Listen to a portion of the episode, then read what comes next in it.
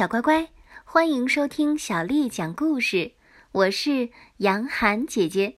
今天杨涵姐姐继续为你讲的是《柳林风声》第四十六集。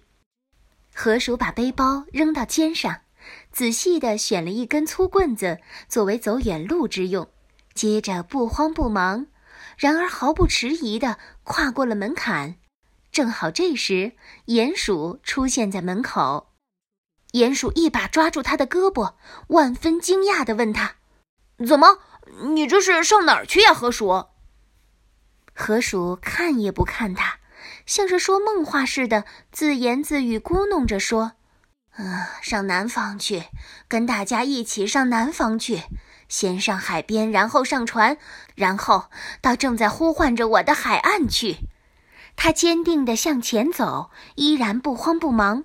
不过目的明确，可是鼹鼠这会儿吓坏了，挡在他面前，盯住他的眼睛看，看到这双眼睛闪闪发亮，一动不动，变成了一种变幻不定的灰色。这不是他那位朋友的眼睛，而是另一只动物的眼睛。他狠狠地抓住他，把他拽回屋里，扔在地上，按住他。河鼠拼命地挣扎了一会儿。接着，好像一下子没有了力气，躺着一动不动，筋疲力竭，双目紧闭，浑身哆嗦。鼹鼠马上扶他站起来，让他坐到一把椅子上。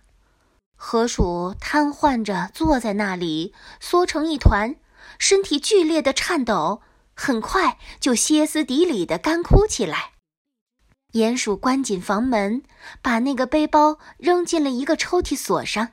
然后安静地坐在桌子上，坐在他朋友的身边，等候这场奇怪的发作过去。河鼠渐渐地沉入不安的睡梦中，不断地发出模糊的话语。对于没有开窍的鼹鼠来说，这些话又奇怪又杂乱又陌生。接着，河鼠沉沉地睡熟了。鼹鼠心中十分着急。离开他一会儿，忙着去料理家务。等他回到客厅，天已经黑下来。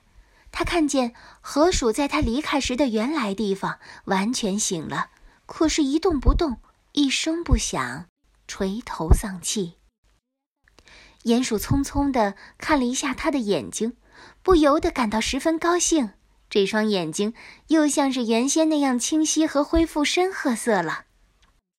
接着，鼹鼠坐下，打算使他快活起来，帮助他说出他刚才到底发生了什么事情。可怜的河鼠尽力一点一点的要把事情解释清楚，可本来就大都是暗示性的东西，他怎么能用冷冰冰的语句说出来呢？萦绕在心中的大海之歌，怎么能想出来告诉别人？海鼠那成百个回忆的魅力，又怎么能重现呢？甚至对他自己来说，如今禁咒打破了，魅力消失了。几小时前像是必不可免的唯一的事情，如今他也觉得很难说出来了。这毫不奇怪，他这一天的经历没有办法跟鼹鼠说清楚。对于鼹鼠来说，有一点却是显然的。一场发作，或者说一场侵袭，已经过去了。河鼠又康复过来，虽然还留下些许反应，即那种垂头丧气。河鼠这时对日常生活当中的事物、未来日子预示的一切快乐和季节变换必然带来的一些变化，似乎失去了一切兴趣。于是，鼹鼠故作冷淡的把话题转移到了其他地方。比如正在收割的庄稼，堆得像塔似的大车使劲拉车的马，越来越多的草垛，升起的布满麦捆的田地上空的庞大月亮。他讲到四周变红的苹果，讲到再变成棕色的榛子，讲到果酱、蜜饯和酿造甜酒，渐渐又自然而然地谈到了仲冬的乐事和在家里过的温暖生活。说到这里，他说的简直抒情极了。河鼠也慢慢的开始做起来插话，他呆滞的眼睛渐渐亮堂起来，无精打采的神气好了一点儿了。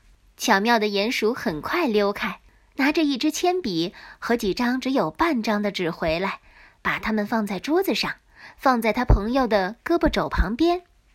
他说：“你有很久没写诗了，你今天晚上可以试一下，这总比……哦，对，比这样胡思乱想好得多。我认为。”你会觉得好一点的，只要你写下点什么，只要你押几个韵。河鼠厌烦地把纸推开，可是考虑周到的鼹鼠找了个借口离开房间。当他过一会儿重新偷看的时候，河鼠已经专心致志，两耳不闻天下事，一会儿写，一会儿吮他的铅笔头。说实在的，他吮铅笔头比写字的时候多得多。不过鼹鼠高兴的是。他的药方到底开始见效了，小乖乖，今天的故事就为你讲到这儿了。如果你想听到更多的故事，欢迎添加小丽的微信公众号“爱读童书妈妈小丽”。接下来的时间，我要为你读的是宋朝诗人苏轼写的《惠崇春江晚景》：“竹外桃花三两枝，春江水暖。”鸭先知，蒌蒿满地芦芽短，正是河豚欲上时。竹外桃花三两枝，春江水暖鸭先知。蒌蒿满地芦芽短，正是河豚欲上时。竹外桃花三两枝，春江水暖鸭先知。蒌蒿满地芦芽短，正是河豚欲上时。小乖乖，晚安。